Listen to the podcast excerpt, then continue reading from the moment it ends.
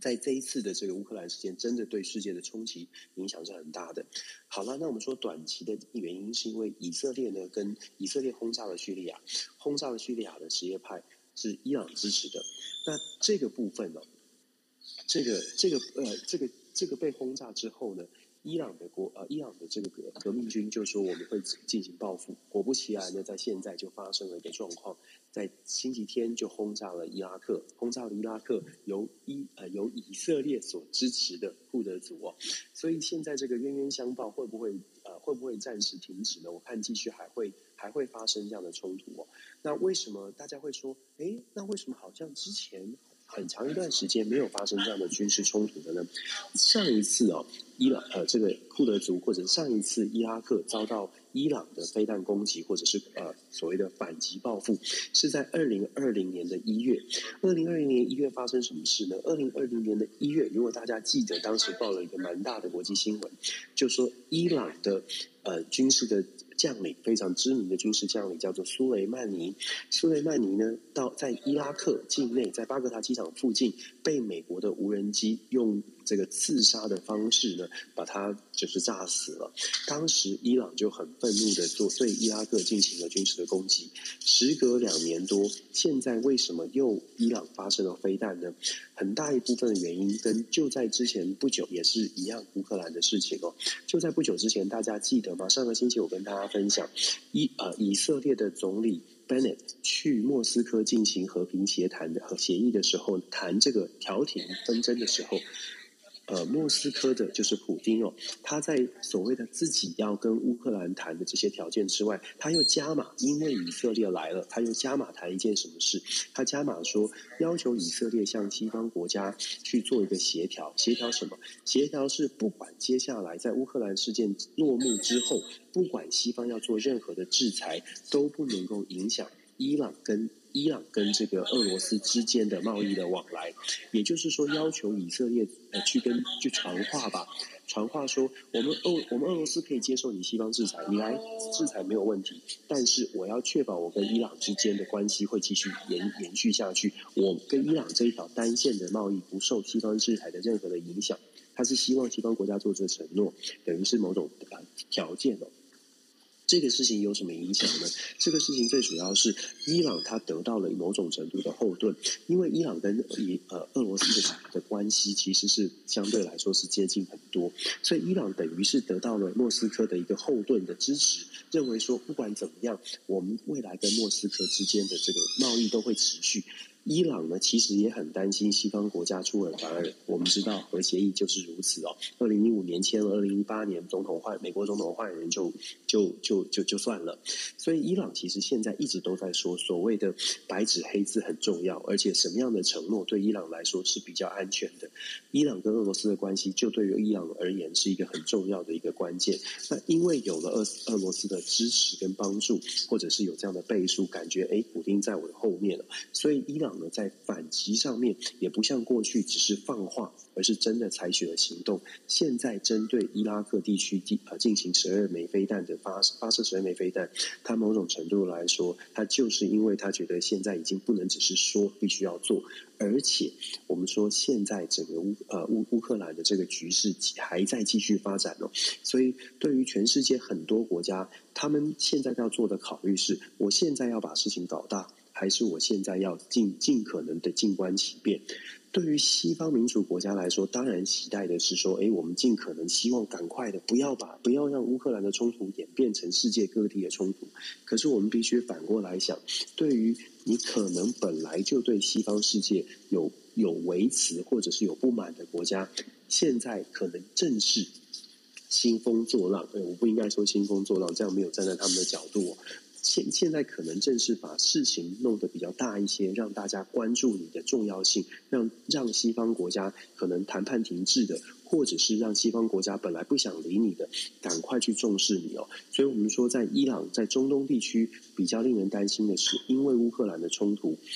短期之内没有办法解，如果短期之内没有办法解决，我们可能会看到呃遍地开花这种小零零星的这种冲突会不断的出现了。所以我觉得伊朗的部分呢，可以稍微呃大家可以一起来关注一下，因为射了飞弹之后，本来要重启的，本来正在进行所谓的核协议的最最终谈判、最终阶段的谈判，会不会受到影响？美国的态度到底会是什么样呢？因为我们知道。整个乌克兰的状状态造成全球的能源其实是受到很大的冲击，大家也已经都听到新闻一直在讲说油价的飙涨。我们在 DJ Talk 以及这个国际新闻当中也跟大家分享，美国的能源，包括我自己的跟的全球政治笔记都讲了好多次了。当这个能源出出现危机的时候，一定要去找替代的来源。俄罗斯占了全球大概百分之十到百分之十五的能源的石油。那如果说不要用俄罗斯的东西，不要用俄罗斯的石油，你的替代的来源是什么？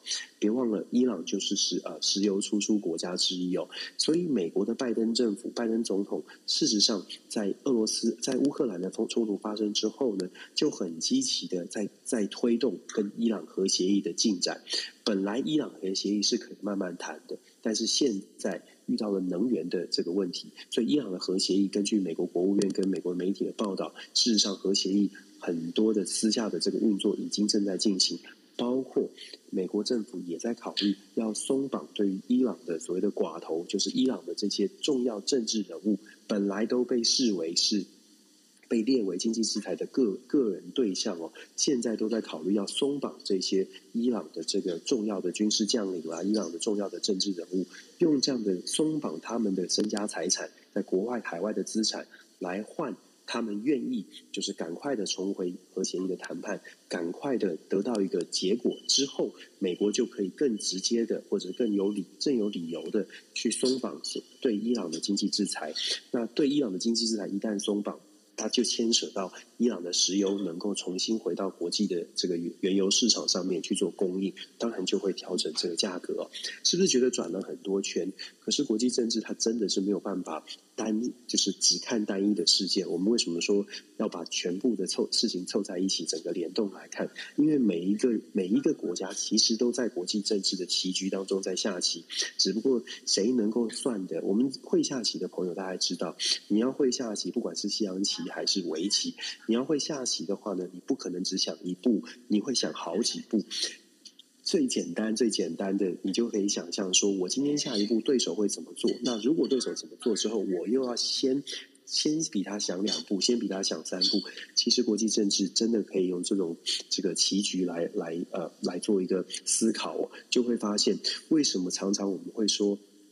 所所谓的超前部署也是这个概念。当你发现了某一件国际新闻发生的时候，它绝对不会是单一的冲动形式。当然，有些时候可能可能是这个恐怖主义恐怖分子可能做了某些的攻攻击，或者是单一的事件，呃，单一的这个炸弹客，他可能是呃。自自己自己冲动行事哦，可是绝大多数的国际的重大的新闻都不是，就是今天我开心，所以我这么做，绝对都是有缜密的计算。当然，我的我所谓的缜密计算是指决策者他的缜密计算。那它多它有多缜密呢？这个就是我们在我们在研究或者我们在分析的时候要特别去思考的，它到底算到了哪些点？那我们在解读的时候，能不能比它算得更多，或者能不能看得比它更广，把全世界的这个各种的变变数把它换算进来？那我们现在看到了伊朗做出这样的动作，就像我们说的，因为俄罗斯在后面做后盾，让伊朗觉得现在就是时间，我必须要让美国看见，我们不仅仅是想要透过核协议的谈判让我们的石油输出，我们也。要让美国看见，我们有伊朗有它的力量。美国不能只是要求伊朗做很多事情，反过来，美国也得做出相对应的活，相对应的这个应对哦，不能只是强势的往下压，必须要呃跟伊朗合作。好了，我们讲到伊朗整个中东的局势，接下来我们还可以观察的就是美国的态度。美国到底对伊朗？我们刚刚讲了，既然美国要求希望伊朗的核协议赶快回来，然后油价可以透过这样的方式解除经济制裁。让油价平稳，如果是这样的话，大家可以想象一下，现在的美国到底要针对这个十二枚飞弹，要很严厉的制裁，还是要采取什么样的方式？美国会不会？如果说没有乌克兰的冲突，恐怕美国可能甚至会说：“那我们核协议就不谈了，那我们的经济制裁就会更加的强硬。”可是现在我自己的判断是，美国的拜登政府恐怕没有办法，恐怕要在现实的考量之下，没有办法真的说：“哦，我核协议不谈，或者没有办法说我我不跟伊朗打交道。”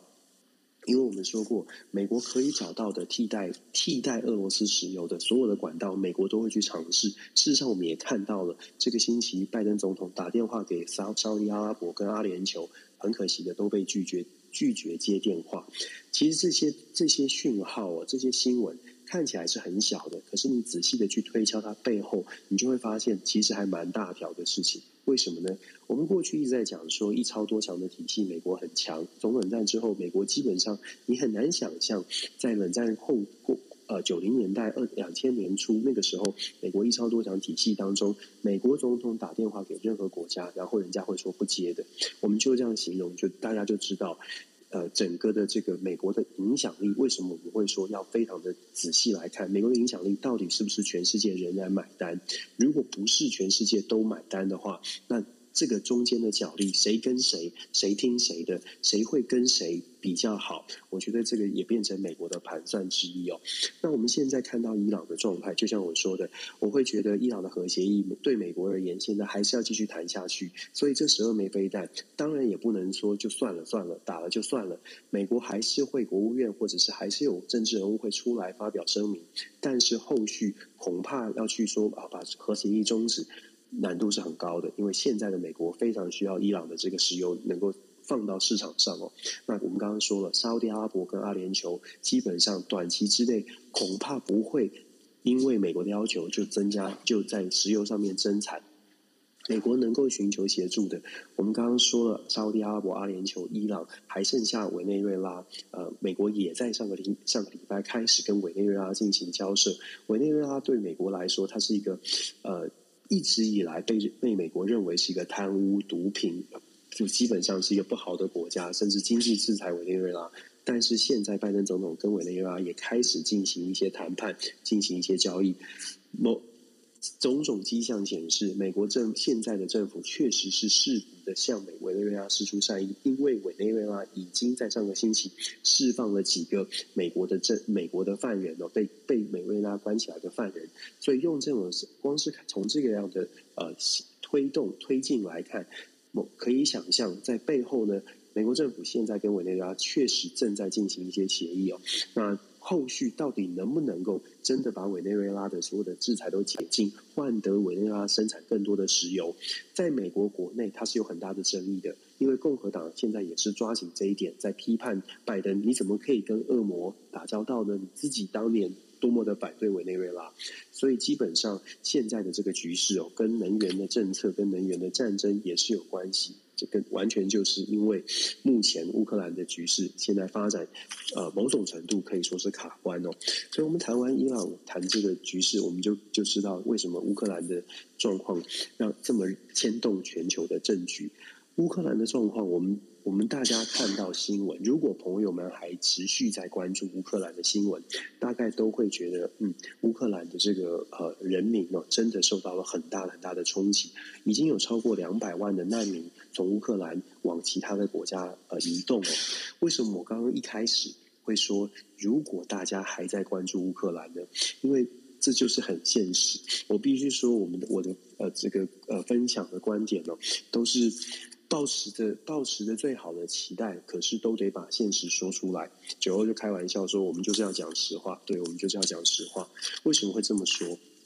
因为目前的局势哦，呃，我我不知道大家每呃每一个朋友现在在听的每一个朋友，你从一开始到现在，你对于乌克兰的关心程度是日渐上升，还是日渐变成平淡？我的意思是说，对于乌克兰的冲突，大家都很关注，可是那个关注的程度到底是身边你身边的朋友，到底这个关注的程度是变成每天都更关注一些呢，还是慢慢的觉得好像仗打不完，已经进入到第三个星期了，好像没有没有没有办法有进展。从一开始天天在 follow，到慢慢的变成说，嗯，我一天来看个几次。啊、或者是有讯息跳出来，我才关注一下。我不知道大家的演变是什么样，但是很显然的，整个国际的氛围呢，要把它 hold 在这个高张力，要把它 hold 住在一个大家都非常的同仇敌忾的一个非常高昂的这个这个情境当中。真的难度很高诶，真的难度很高。其实我们一直以来，一从一开始到现在哦，过程当中你会看到像泽伦斯基的演说，这些都会让人家觉得对，应该要更加的帮忙。但是我们都说，但是是最可怕的。但是呢，各国现在也在各国的国家利益的考量之下，在所谓的经济制裁或者给一给乌克兰的援助上面，某种程度开始从。开始也退一步，在思考我们能做多少。我们在我们之前其实就已经跟大家分享过，会造成的冲击：油价上升、粮食的短缺，还有难民的问题。难民的问题呢，不是说，哎，我今天很开心的，或者是我今天很愿意去伸出援手。事实上，乌克兰周边的国家，我们可以看到，一开始的态度都是非常非常热情跟非常积极的，希望可以提供帮助。但是呢，在这个星期开始，两百万的乌克兰的难民真的是很多。这个星期开始，包括乌呃，包括波兰，包括附近的保加利亚，或者是 Moldova、摩尔多瓦这些国家，都开始传出讯号，就释放出讯号是，呃，这个讯号是我们没办法再接受更多了。波兰到目前为止已经有超过七十万以上的难民从乌克兰到波兰。一样的，波兰当然说我们张开双手欢迎，可是我们的容纳量，我们能够做的真的是非常有限。所以，我们我们要讲的是，呃，我一开始就说，大家对于这个呃共体时间哦，其实在这个礼拜中间有说到这个共体时间这个这个词，其实很很刚好很贴切的反映在现在的状况。共体时间是一个瞬间，是一个短期的，短期大家可以共体时间。短期大家觉得我可以同理心，但是时间拖长了，还要能够共体时间，它要有很多条件的配合。譬如说，所有的国家要表出表现出一致的一个一个概念哦，表一一一致的态度。我们说乌克兰对于呃乌克兰对于美国对于英国，美国英国给乌克兰的帮助可以讲得很大声，某种程度，因为他们对于俄罗斯的能源依赖并没有。欧陆国家来的多，我们看到美国，看到呃英国，基本上对于俄罗斯都说会截断俄罗斯的能源的进口。可是这两个国家呢都很重要，这两个国家对于俄罗斯的能源进口的比例都在进口的百的百分就在大都在百分之八以下。跟民生经济用的油呢，英国大概是百分之四，美国大概是百分之三，也就是说其他的大概百分之五。百呃，英国的百分之四跟呃美国的百分之五呢，进口的俄罗斯的油不是直接用在民生，而是可能其他的石化的产业哦。也那换句话说，美国跟英国在做对俄罗斯的原油进口进行制裁的同时。他们是有可能可以找到替代的能源的，他们相对来说是容易的。可是我们之前有跟大家分享过，欧陆国家对于俄罗斯的依赖并不是这么的简单，包括了像是最重要的德国，德国已经表明了，他们必须要重新思考，到底接下来经济制裁还能够做多少？因为德国到目前为止，像是北溪二号，大家都知道了，已经讲得沸沸扬扬了，北溪二号大概就暂停了，未来还有没有机会重启？不知道。等于是德国就，如果真的不能重启，等于德国就认赔了。我们在战前呢，冲突发生之前也已经分享过，北溪二号的设置对于德国，对其他的国家我们不敢说有多大的影响，但对于德国，包括德国整个民意是认为说北溪二号对德国是必要的，是真的有需要的。当然，现在某种程度上面受到乌克兰的冲突啊，可能德国的民众会说：“算了算了，我们共体时间，我们来牺牲的北溪二号。”这个我们要看后续的民调才知道，到底态度有没有改变。可是即便是如此，我们说了共体时间，它得有其他的条件配合。除了我们刚刚说的其他的大国呢表现这态度之外，很重要的是，有没有其他的欧陆国家也是完全一致的往这个方向去推展？就是大家都说我们通通不要俄罗斯的这些油哦。我们就之前有说过，以非常客观的数据来说，像欧陆的国家，像立陶宛，百分之六十四的石油来自于俄罗斯。匈牙利百分之七十一的石油来自于俄罗斯。如果你是匈牙利的总统，如果你是立陶宛的总统，你能不能？你会不会就说我们就不要了？我们就真的是跟俄罗斯、跟乌克兰站在一起，我们不要了，我们通通切断跟俄罗斯的来往。我们就说匈牙利有百分之七十一的石油，如果是来自于俄罗斯的话，你切断之后，你剩下百分之二十九。我们可以想象，当你在住在匈牙利，你可能听到这个新闻之后，你的第一件事情就是跑到加油站去加油，然后加油站大排长龙。你可能第一件事情是，呃，你可能会遇到的是整个物价，因为能源的关系，整个物价因为运输费也上涨了，整个物价会。上涨，因为你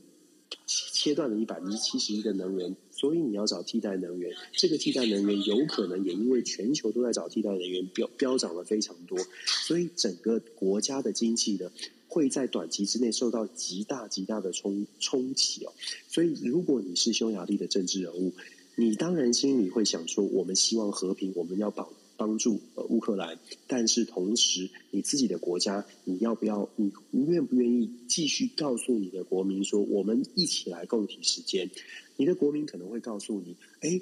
我们要共体时间，可是美国只有百分之八的石油输出从俄罗斯，可是英国只有百分之八，而且他们的民生都只有百分之三、百分之四。我们真的能做到吗？我们有多少的条件去做这件事情？那你要怎么样来回应你的人民？就说你是政治人物，民主国家民选的政治人物，你要怎么回应人民说？以我们国家的条件，我们也可以做到这样。我觉得这个是大家真的可以理性来思考哦。我常常在讲说，我们从乌克兰的事件一直看到的是国际上面很国际政治当中非常政治经济里面联动，然后政治里面非常现实的部分，不是真的不是善恶的对立，也不是所谓的就是谁是坏人谁是好人，非常现实的每一个国家真的都是自己自己的社会自己的经济自己撑，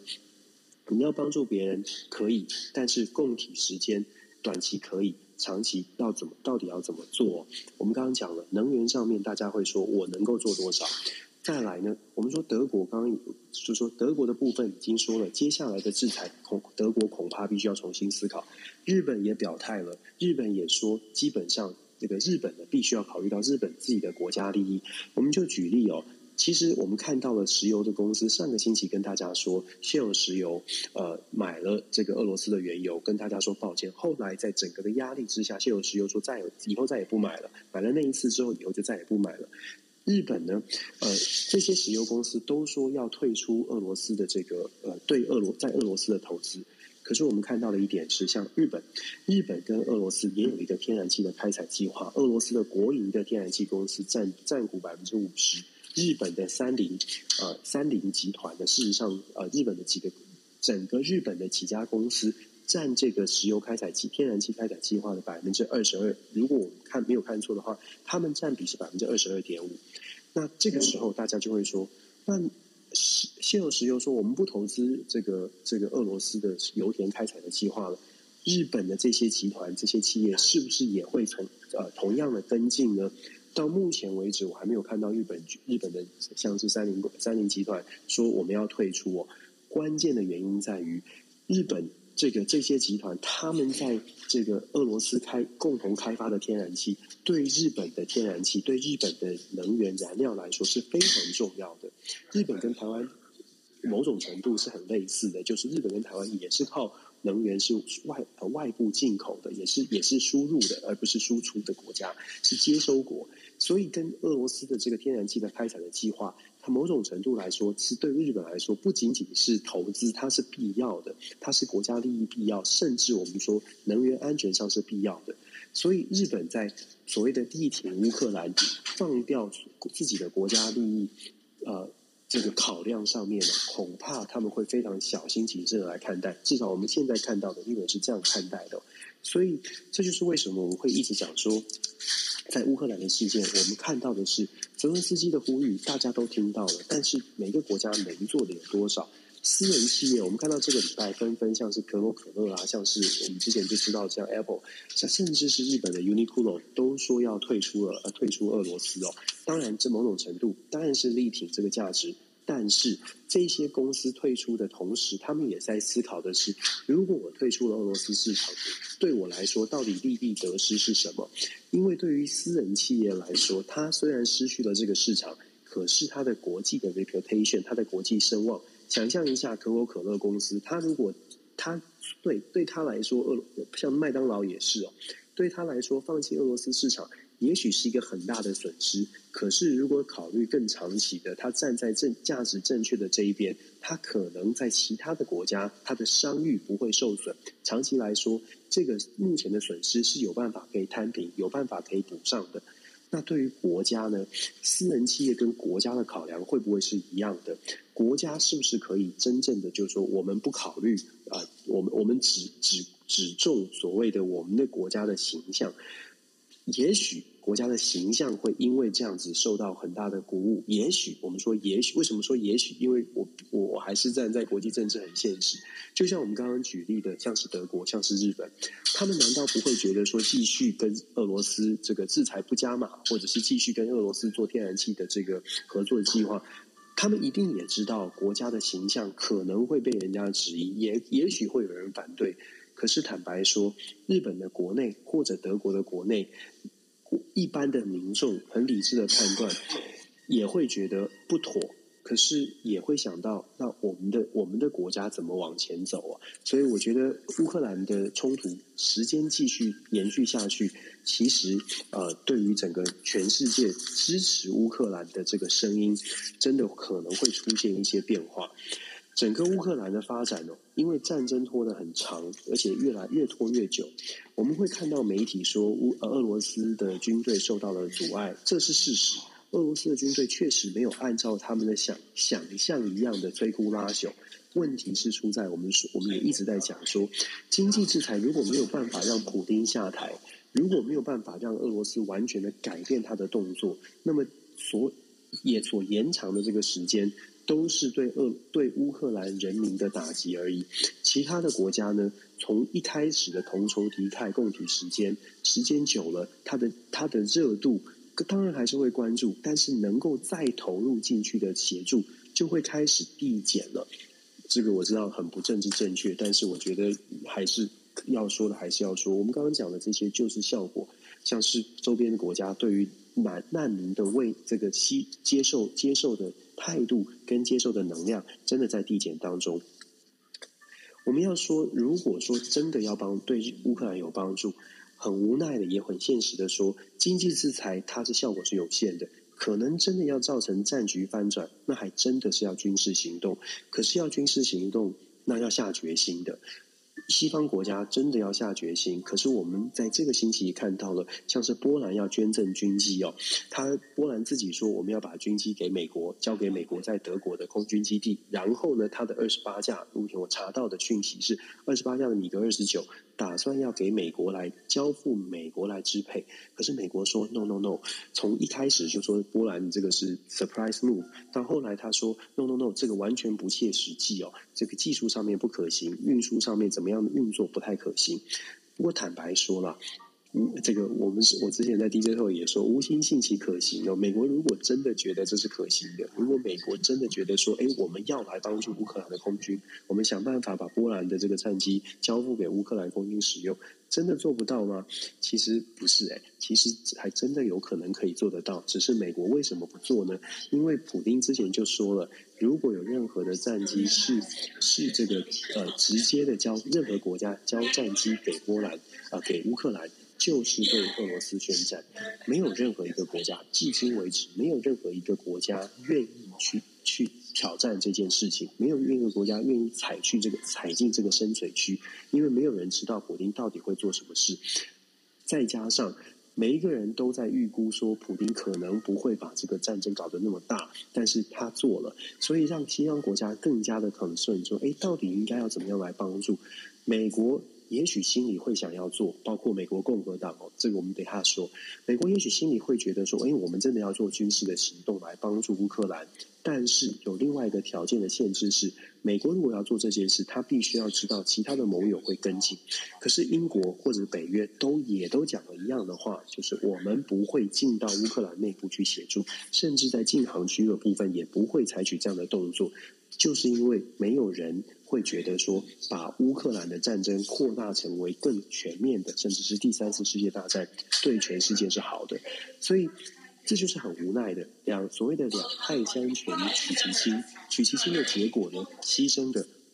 恐怕是恐怕真的就像我们说的，战争拖久了，任何时间上面的这个延长，都是对乌克兰人民的打击。可是，可是。很有可能，西方国家或所有的国家虽然有同情，虽然有同理，但是就是希也某种程度也是希望目前的这个伤害能够降到最低。这个是很无奈的部分，还是要强调，最重要的是到底有多少的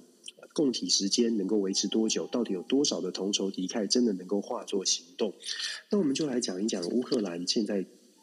有些朋友就说：“那乌克兰自己的能力呢？甚至有朋友说，诶，乌克兰好像历史上面曾经是很强的核武国家，核武的区域，确实是如此哦。大家可能会怀疑，就是很多可能会问说，乌克兰现在。”不对称战力，乌克兰跟俄俄罗斯的军事实力是有差距的。可是，在苏联刚瓦解的时候，如果大家回顾历苏联的历史，你会发现，其实当年的乌克兰是很多核子武器研发的地方，而且乌克兰也拥有这个曾经拥有超过一千七百枚的核弹头。到底发生什么事情？怎么乌克兰一下子就跟俄罗斯之间的军事实力差这么远呢？政治哦，国际政治就是角力嘛，大家都在算计，大家都在盘算着怎么样对自己国家更有利一些。乌克兰其实就是当年呢，我们说一个关键的是关键的这个布达佩斯协议。当时做了什么事情呢？布达佩斯备忘录做了什么事情？一九九四年，我们说苏联刚瓦解的时候，一九九一年，一九九一年十二月一号，乌克兰正式宣布独立。一九九一年的十二月八号，乌克兰就跟白俄罗斯还有俄罗斯呢一起签署了一个合议协议，就是这三个国家变成所谓的独立国家联盟。这个独立独立的国家联盟，当时呢，呃，大家觉得这三个就基本上。乌克兰就是亲俄的，就是基本上就是大家都是一家人，所以没有人觉得说这三个国家会有，没有人想到这三个国家未来会发生什么样的冲突。在这样的情况之下，当时乌克兰拥有了俄罗斯当时前苏联超过三分之一的核子武器都在乌克兰境内，因为当时签了独立国家协联盟的这个协议哦。就有人就说：“哎，那我们来全球在冷战后，冷战结束之后，马上就出现了一个所谓的不核武、禁止核武扩散的一个气氛，希望全球拥有核武的国家都可以都可以签署这个禁止核武扩散的协议。很多国家呢。”当时是少数有国家有核子武器哦，所以基本上就是针对着前苏联的国家，还有英国、美国，大家一起来坐下来做协议。乌克兰是当中，我会目前反过来看，可能是受到影响最大的，因为在一九九一年，我们说一九九一年乌克兰独立，然后加入了独立国家联协联协呃独立国协之后呢，乌克兰。当下的那个气氛，觉得跟俄罗斯将来不会有太大的冲突。在一九九四年的时候，签下了所谓的布达佩斯备忘录。各位知道布达佩斯备忘录啊，其实里面很多很重要的关键，现在来检视有一点讽刺。为什么？因为布达佩斯备忘录当时是俄罗斯、美国跟英国一起，等于是。然后跟乌克兰四个国家一起来签的，他的目的是希望乌克兰可以把俄这个核核武器给销销毁掉，变世界和平嘛。大家都没有核武器，世界很和平。那乌克兰呢，要要求乌克兰放弃。那当然，英国、美国跟俄罗斯没有放弃啊，他们继续保有核武，但是他们希望越少国家有核武越好。所以这个布达佩斯备忘录啊，里面有个几个重点。第一个呢，是为了要让乌克兰愿意去签这个不扩散核子武器条约。俄国、俄罗斯、英国跟美国就说啊，根据欧洲安全合作会议的原则呢，他们绝对在乌克兰加入之后。会尊重乌克兰的主权独立，会尊重乌克兰所拥有的、现在拥有的这个独立国家的边界，这是第一个。第二呢，俄国、俄罗斯、英国跟美国会共同来保障乌克兰的武这个他们的这三个主要的国家的武器呢，不会朝着乌克兰，也不会对乌克兰来使用。再来，这三个国家一起重申。加俄罗斯，当乌克兰放弃核子武器之后，这三个国家都不会对乌克兰进行经济的压迫。第四点，如果乌克兰也很重要，俄罗斯、英国和美国在乌克兰未来如果成为核子武器国家威胁的对象的时候，他们这三个国家呢会联手的，立刻向联合国安理会请求采取行动，而且会给予协助。这个就是这个是关键的第四点哦。那第五点呢是承诺，就说不会不会哦，只要乌克兰签了不扩散核子武器协议，他们这三个国家就不会对乌克兰动武。第六点，如果说有任何上诉的有任何的疑义呢？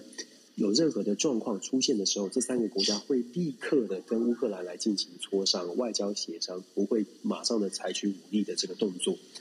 各位朋友，我刚刚讲的是一九九四年的布达佩斯备忘录，虽然在二十八年前签的这个布达佩斯的备忘录好像很久以前，可是到目前为止呢，呃，乌克兰并没有去撕毁它，也没有国家说我们现在不遵守布达佩斯备忘录。问题是。我刚刚讲的这些条件，各位觉得俄罗斯有遵守吗？各位觉得西方，包括英国、美国有没有遵守？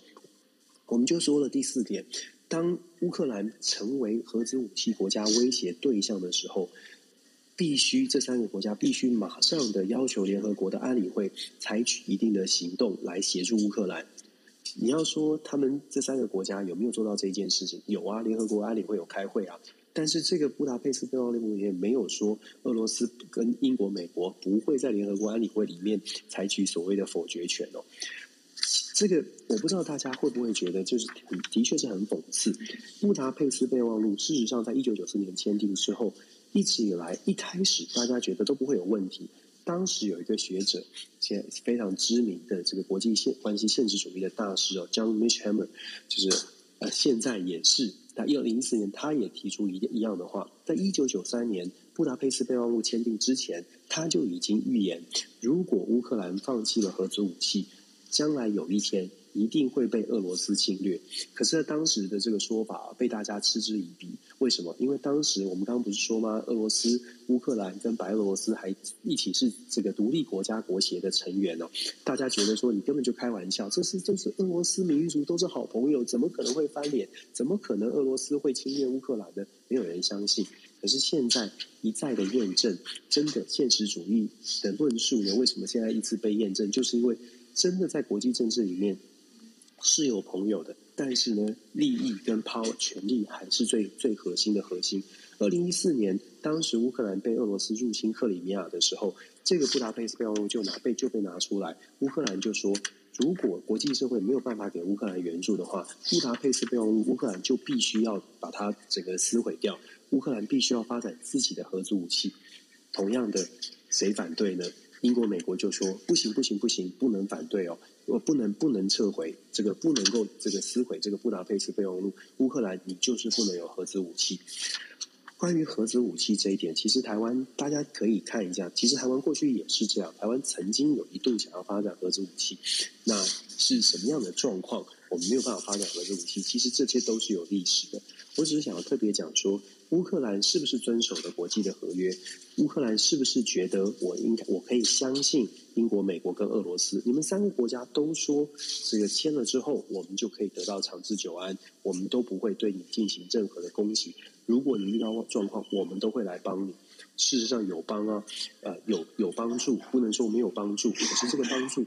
现在已经有超过两百万人。逃难、逃离乌克兰，呃，逃离家园的乌，对于乌克兰现在逃离家园的两百多万人，甚至更多的这个乌克兰人民来说，会不会觉得这个布达佩斯备忘录其实是真的非常非常的讽刺？我不知道大家听完之后是不是也觉得国际政治怎么会这样呢？今天签了协议，可是如果大国说不要接受的话，就可以不要接受了。其实我们刚刚讲到的这张 Mearsheimer，他在二零一四年，我之前上礼拜也跟大家分享过，他在二零一四年也在那克里米亚战争之之后，他也发表了同样的论述。他一直都是采取这个这个现实主义，他是现实主义大师。我们一直在讲说现实主义，现实主义，可能大家听我讲多了都知道，现实主义讲的就是 power，就是拳头大，拳头大的才有强，才有权力讲 right。这个 Mitchell 其实讲过一句很重要的话，就是 might is right，might 就是力量哦，力量就是权力。力量就是就是你讲究讲究的所有的权利，不管你想要讲气候变迁，不管你想要讲人权，对于现实主义的观点来说，有力量讲什么都对。国际法啦，国际什么秩序啊，有力量讲什么都对。如果你没有力量，你讲什么都会变成在旁边喊叫而已。这个当然听起来是很很悲很很这个很悲观的，但是我们看到的，我们在我们眼前正在上演的国际政治，你真的很难说，嗯，我们我们坚持。的价值真的，或者是坚持的正义会得以伸张，纯粹就是因为我们的价值跟正义，恐怕最后考虑的还是国家的实力。这个实力，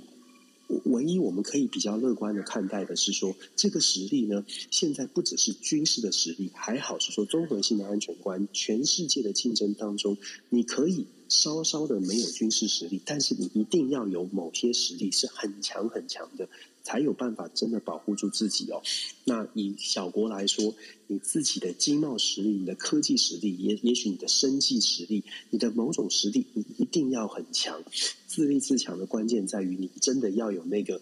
某种某种拳头，不一定是核武，不一定是武，不一定是武器，但是一定要有东西很强。我觉得乌克兰遇到的状况，真的是在在告诉告诉我们，我们。乌克兰都都符合都符合要求啊，可是可是整个国际社会、国际政治，它的走向是不是符合乌克兰人民的期待？我觉得这一点呢。与其我们去谈什么今日乌克兰、明日什么的，我们不如思考整个国际政治、整个大局的发展是不是按照我们想象的方向在发展呢？我们讲完乌克兰所谓的没有和，就是签了布达佩斯协议之后，当你被这个好像你的、你的、你的双拳被绑住之后。乌克兰面对的困境就是面对俄罗斯，现在也没有什么不对称战力，基本上没有办法抗衡。光是用想象的，如果今天乌克兰还有核武的话，俄罗斯它的行动会不会有所改变？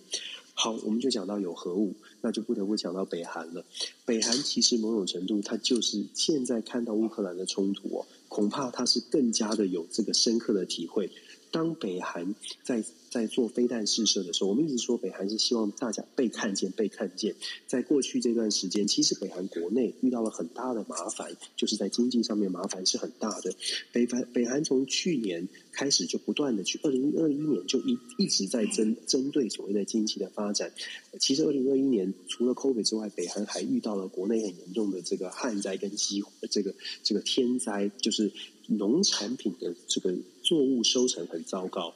我们甚至我们在外面还没有办法看到实际的情况，只能抽丝剥茧的说，嗯，这个农产品的价格。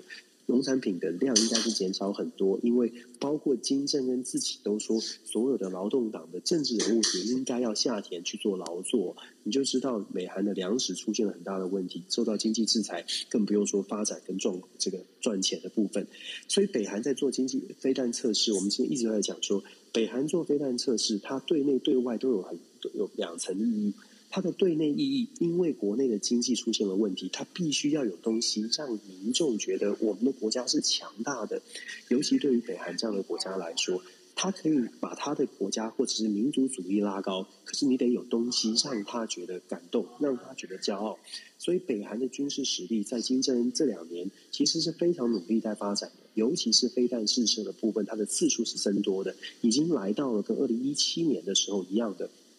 甚至是更高哦。那二零一七年他们发展了像长城飞弹，甚至当时就说，哎，北韩的飞弹道飞弹已经可以打到美国的 DC 哦，准确度可能不确定，但是可以打到美国本土，这是当年就发展的方向。现在又再次把它拿出来讲说，北韩的射程范围必须要提升，精准度要提升。那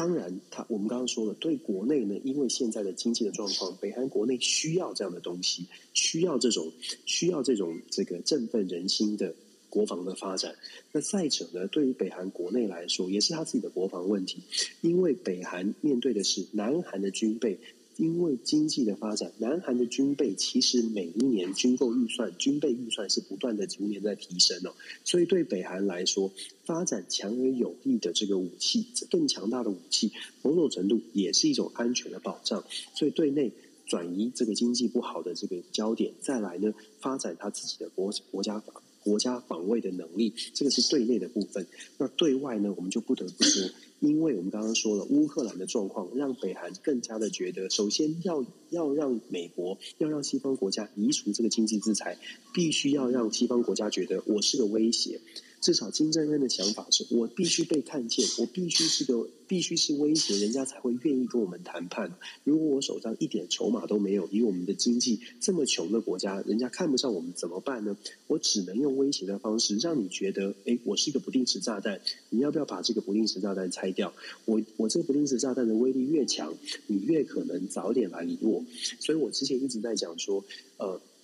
北韩一直就像百万小学堂一样，一直说选我选我选我，但问题是，问题是也很不巧。我想金正恩可能也觉得挺闷的，就是一直以来就要选，要说喊选我选我选我。可是呢，去年二零二一年的八月，哎，这个试射飞弹不不久呢，整个全球都在看所谓的阿富汗的撤军。然后呢，好不容易等到了二零二二年，他又开始试射飞弹了。冬季奥运，哎，中国老大北京说你你冬奥期间不要试射，结果冬奥结束呢。俄罗斯入侵了乌克兰，你再怎么试射飞弹，整个全球的重心哦，还是没有摆在北韩的身上。我们这样说好像有点轻佻，所以我应该我应该更更更这个更更更慎重一点。但我我我们要想想要让大家了解的是，北韩做的这些动作，希望世界可以赶快关注，换得所谓的经济制裁被被取消掉，或者至少是减轻一些经济制裁的压力。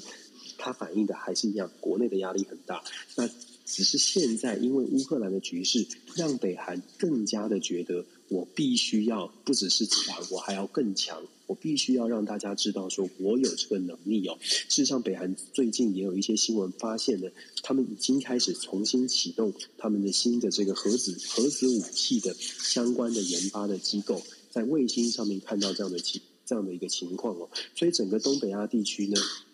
未来的安全的发展，北韩可能还是会扮演很重要的角色。就像我们说的，一个不定时的炸弹，可以跟北韩进行沟通的国家很少。应该就是呃，北京北京的角色，这个中国大陆的变角色会变得很吃重。所以未来整个东北亚的局势还有待观察。那既然讲到东北亚，我们就必须讲一下这个礼拜发生的，这个礼拜出结果出炉的这个南韩的总统哦。南韩的总统啊是尹锡悦当选了。我们之前在 DJ 后其实也一直都在做做分析，所以有些朋友大概也知道韩国的总统选举会非常，首先会非常接近，只不过这个接近的程度啊超乎想象。也就是说，这是韩国史上最接近的选举。根据呃资料显示呢，双方的差距不到百分之一，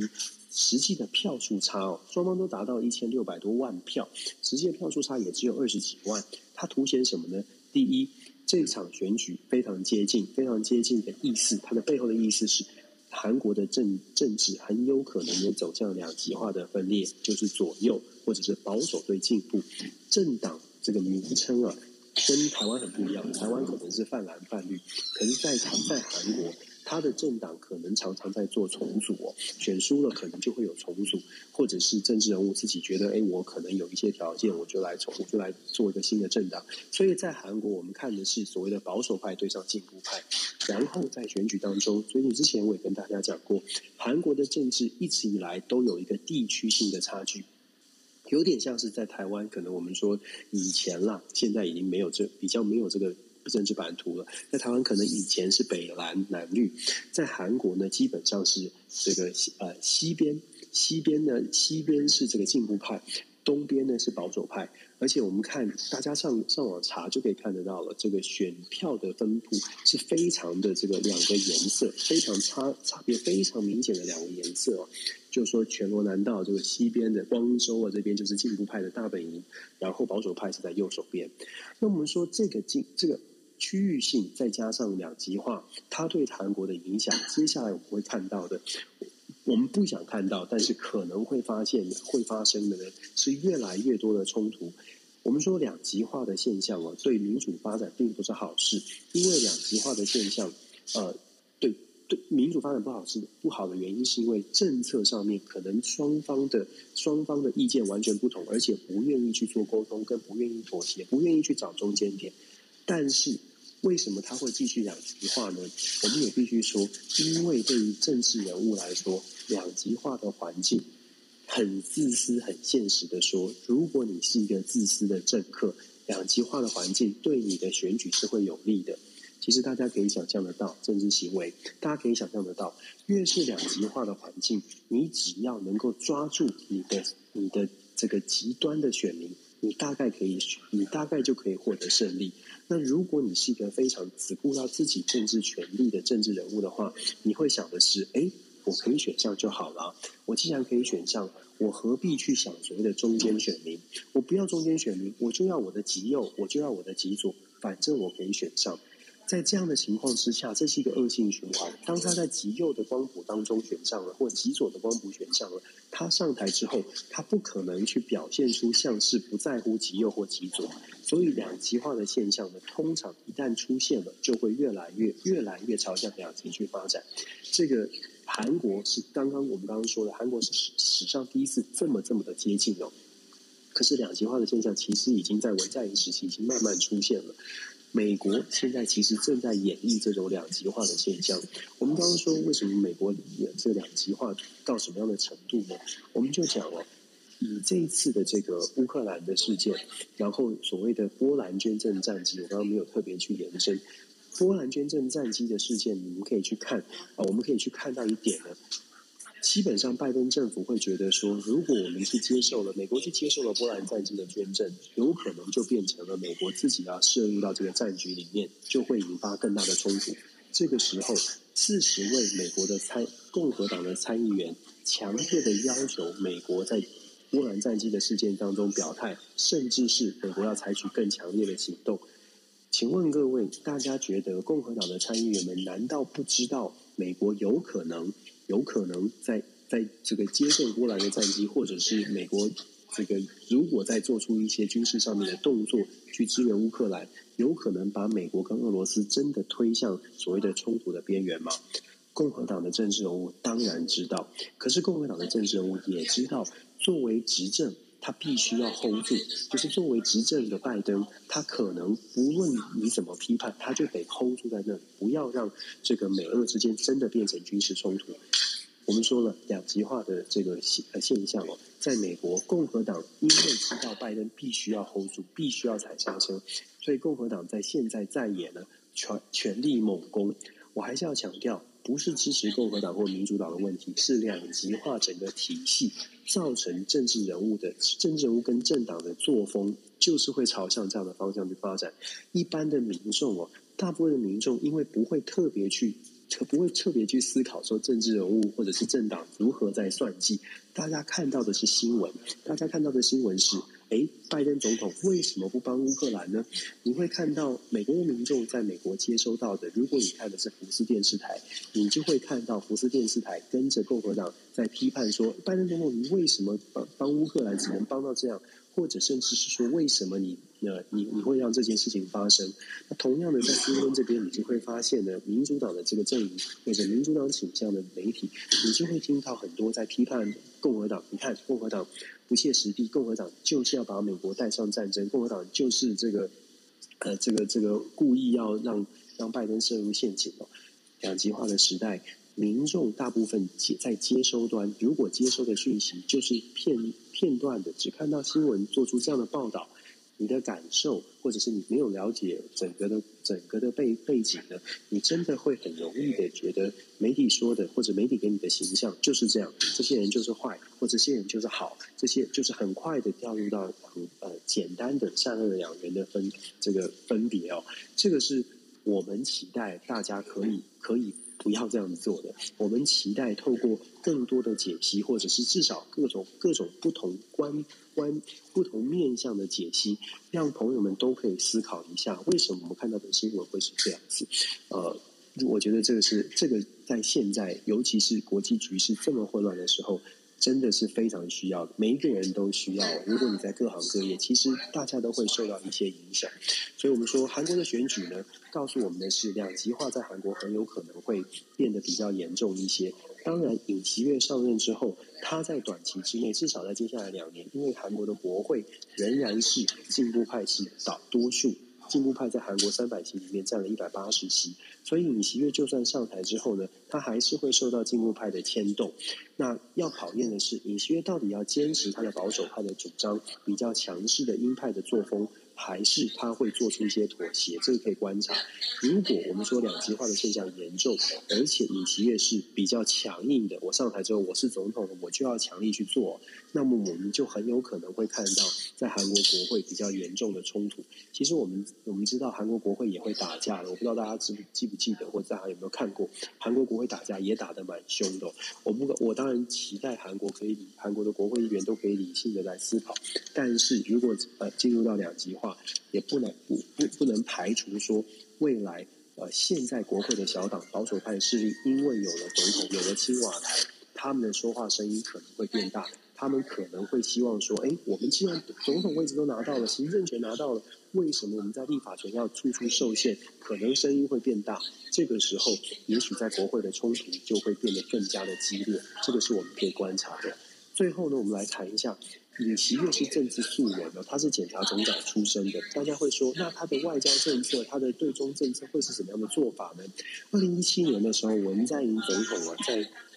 当时跟中国的关系，因为本来要建置所谓的萨德飞弹防御系统。所以跟中国的关系曾经弄得很僵，所以他当时提出了三步政策：韩国不加入萨德，韩国不加入美国的防空飞弹网络，韩国不加入美日韩的军事同盟。这三步政策稍微的缓解了二零一七年中韩之间的这个紧张的关系，但是。尹锡悦呢，在竞选过程当中就已经表明了，他想要让美国的这个萨德飞弹防御系统部署在韩国，因为韩国必须要有自我的防卫的能力。但是这种论述哦，是不是能够被大家所接受？这种论述是不是他上台之后真的就会去全力的推动？因为韩国在文在寅的任内，基本上是在呃所谓的韩中。这个中美关系之间还是取走向比较中间，稍微是亲美，但是是中间亲美，不会是全面亲美、全面亲日。但是尹锡悦在竞选过程当中的论述，感觉起来是亲美亲日比较多一些。他上任之后，到底能不能这样做，或或者或者会不会这样做？我觉得这是很关键的。那既然说外交政策很关键，我就必须要再延伸去说明一点，就是尹锡悦他是政治素人，他是检察总长出身。坦白说，他的外我们。只要谈到政治素人，大家会说，嗯，很不错，没有包袱。确实，政治素人比较没有包袱。没有包袱是什么意思呢？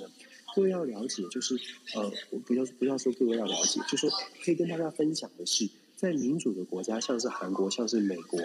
总统这个职位呢，事实上它不仅仅只是代表总统这个位置。大家可以想象得到，光是总统上任之后，他连带可以影响的至少是成千。就是不能说不一定上万，有些国家真的可能有上万，但是至少可以是上千个位置。所谓的位置就是政府官员。以美国来说，美国至少一个拜登总统上任之后，整个联邦政府他可以可以指派的这个政府官员至少有四五千个，直接他就可以直接影响的。那韩国其实也是数千名的政府官员等着他做指派。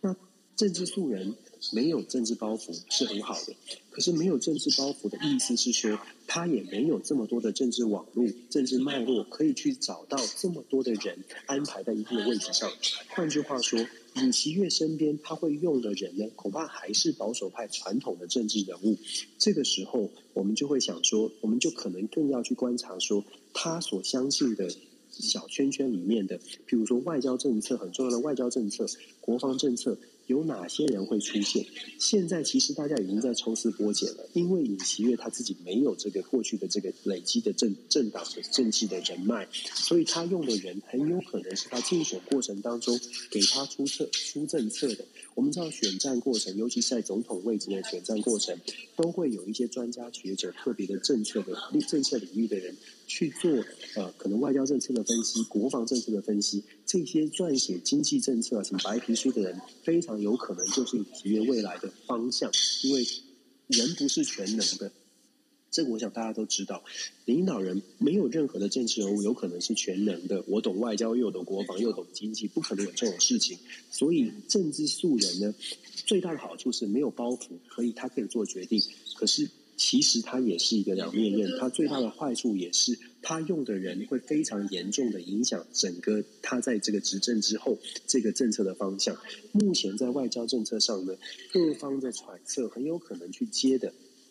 接他外交部长的是当年在李明博时代，感谢这个宇宙虾米给我的这些知识的补充哦，非常有可能用的是当时李明博时代的外交部的这个官员，呃，叫做金呃李呃，应该是他叫金圣汉。为什么会这样说呢？因为这个金圣汉在。韩国的媒体的形容呢，他是尹锡悦的外交的家教老师。尹锡悦对于美国，如果他看他的选举过程，尹锡悦在刚开始选举刚开始的时候，谈到北韩，谈到对美关系、对日关系。其实都是被人家觉得说，你这好像没有准备好哦，你的政策好像没有准备好，所以尹锡悦是非常努力的去做学习。那金正恩给他了很多的很多的帮助，因为他有外交的经验，跟而且韩国有一些媒体也在报道，甚至说金正恩因为跟他是从小的旧识哦，所以有多一层的信任的关系。那尹锡悦有可能就是走金正汉所相信的外交策略。那么我们知道，我们要了解的是金正汉他的态度是什么呢？金正汉。其实他的外交政策的立场就是所谓的亲美亲日，相对来说是比较鹰派的。也就是对于中国，金正汉曾经有接受访问的时候，特别讲到说，韩国不能够只是考虑到跟中国的经济关系，韩国必须要能够。说也是一样，自立自强，能够跟中国进行某种程度的抗衡，才有可能这个把自己的这个国力跟自己的利益展现出来，跟保护得住哦。所以金正汉的外交政策相对来说，过去跟文在寅比较的话，是真的是比较鹰派的。对北韩的态度也是如此哦。金正汉就是基本上对北韩的政策不会像是文在寅时期，至少曾经说过的话里面看得出来，他不会像是跟跟文在寅时期一样。就是为了两韩的统一，为了两韩的和平和平相处，甚至韩国也可以去配合北韩的一些要求跟北韩的一些理念。金正恩认为说，呃，或者是尹锡悦的阵营认为说，不行不行。两韩可以要和平相处，但是价值什么，就是基本上韩国是韩南韩现在的价值必须要坚守住，和平是次要。这个如果不能够坚守这个价值的话，不一定不一定一定要追求和平哦，是这种态度。所以也是因为这样子，我们要接下来观察的是尹锡悦这个政治素人，非常值得注意的是韩国未来的发展方向。我们可以从尹锡悦的内阁的任命，接下来他会慢慢慢慢出炉，出炉之后，我们可以慢慢一点一点来剖析哦。尹锡悦在经济上、在国防上、在外交上，是不是有什么样的方向，有什么蛛丝马迹可以看得出来？这也某种程度也是拜他是政治素人所赐，因为他是政治素人，大概在司法改革上面呢，我们可以想相信这是尹锡悦自己的想法。可是除此之外，非常有可能都是他任命的人将会主导。未来韩国在那个领域的发展方向，所以说拜政治素人所赐，我们可能对于韩国的发展方向，可以在他任命的这个官员当中就可以看出一些端倪。那当然，未来我一直在选前我们就说了，韩国会牵动蛮多，跟台湾的关系蛮蛮蛮呃影响蛮大的。除了安全的议题之外，台湾的经济发展甚至是竞争都跟韩国息息相关。第，文在寅在。过去这一整年快要卸任的这个一整年呢，文在寅推了好几个大的愿景跟计划，我们不能够确定说他们能不能落实到底，尤其是文在寅下台之后，不知道能不能落实到底。可是，如果真的二零三零 K K 半导体计划、二零三零的 K 电池计划，甚至是 K 疫苗计划，都按照文在寅文在寅的方发展方向跟愿景去执行的话，事实上，对于台湾、对于邻近的不止台湾，包括韩国，甚啊，被包括日本，甚至是中国大陆来说，都会是一个很强大的竞争者哦。那我觉得对台湾影响特别大的原因，是因为。因为在半导体，台湾是呃现在是有优势嘛。那台湾要注意的是，韩国这样的急起直追，甚至直接目标就是要超越台湾，这种这种抱负跟理愿景啊。那你是被追赶的人，当然也要做好所谓的超前部署，未雨绸缪一下。所以呃，韩国的这个发展方向呢，也真的是值得我们积极关注。接下来呢，乌克兰当然下个星期我们还是会继续关注乌克兰。现在看起来，呃，有一些和平谈判的讯息，可是真的太多了。在今天稍早呢，呃，我在做准备的时候也看到了一个新的消息，是说，呃，俄罗斯有打算要跟乌克兰在以色列，在以色列进行耶路撒冷进行下一轮的和平的谈判哦。可是以色列的方向方面呢，当然他们是说他们很乐意这个主呃主办这样的提供这样的平台，呃，他们的意思是说以色列觉得只要有谈就不会就不会往坏的方向前进，那当然这是很理想的状态。可是我们不知道这个和谈到底能够。到底能能够什么时候有一个大的突破？因为到目前为止，俄罗斯的军队虽然受阻，但是还是不断的在猛攻俄呃猛攻乌克兰，有太多太多不忍触睹的画面出现了。所以我们一直我们是真心的期待和平赶快到来，我们也是真心的期待战战争赶快的停止，因为对平民来说实在是太大的打击。问题是怎么样能够达到这样的和平？恐怕还真的不是说呃外在外在或者是国际的任何援助可以帮助的。现在乌克兰跟俄罗斯之间坐下来好好谈，怎么样做进行，怎么样可以妥协？什么是可以妥协的空间？妥协空间在哪里？或者是说双方的目标到底是什么？有没有办法达成共识？在没有达成没有办法达成共识的情况之下，时间拖得更久，到底是对哪一方比较有利？对全世界的压力是不是也会变大？我刚刚说了，以色列愿意提供平台，也有记者去怀疑说，有传言说，呃，以色列总理 Bennett 有对乌克兰的总统泽伦斯基进行施压，要求泽伦斯基认真的，他是说认真的考虑乌呃俄罗斯的条件哦。那 Bennett 说，他这样的并不是对泽伦斯基施压，只是告诉他这个是现在的状况，并并非施压。我我自己会觉得说，就像我们刚刚一路一路这样讲下来。国际的现实跟我们期待的理想，它中间的差距，怎么样可以让它缩得更小？这个是要非常有智慧的，这个需要大家好好的冷静来想，理性来想，绝对不是现在要用感性哦。感性我们都希望天降神兵，乌克兰马马上得到超人的救赎。我们其实我心里是我们我相信大家都是希望乌克兰人民不要再受到任何的冲突，就不要再受到任何任何的打击了。问题是。目前的国际现实看起来好像就是，好像目前停不下来。那要停下来，最终就是得回到俄乌之间双方要进行进行谈判、进行交流。呃，我们只能祈帮他们祈祷。那能够做的，我我们就像就像我们刚刚一开始说的这四个字哦，共体时间。共体时间，我们可以做到的部分尽量去做。但是如果说我们做不到的部分，恐怕也得回归到。国家自己的利益来做思考，我觉得这个是比较重要的。我相信大家也看到了，华硕也被乌克兰副总理点名了，让他们退出俄罗斯。我不知道现在有没有最新的消息、最新的发展，华硕有没有做出回应？但是，就像我们说的，可能就是大家都要去思考，怎么样是我们可以做的，帮助朋友或者是帮助什么，到底是要到什么样的程度？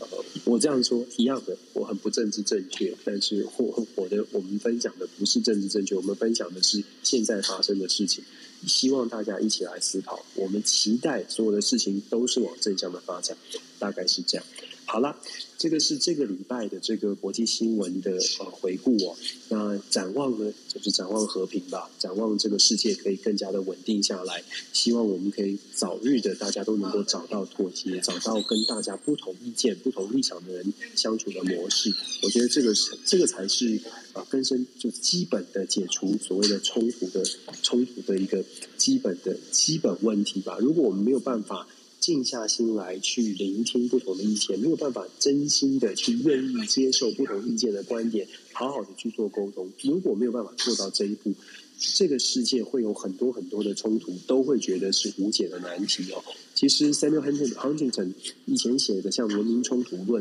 到目前为止还是很适用的。我们看到很多经典的著作，像现实主义，我们一直在讲的所谓的国际国际关系里面的利益跟权利，还有所谓的文化文文明冲突论，谈的是不同的文明基本上很难，也不太愿意去接受或者去思考别的国别的文明到底在想象什么，不同的观点换位思考。目前现在看到的这个国际上面的冲突，真的值得让我们反思一下。不同的意见到底是不是可以听一听，还是不同的意见我们真的得走向极端，真的就只能在冲突之后才比较呃比较辛苦的学到这个课程了。这个是我觉得我们有智慧都可以来面对的。好啦，感谢大家，这是这个礼拜的这个国际新闻的重点回顾跟展望，谢谢大家。哎，我忘记我根本没有录音的呢。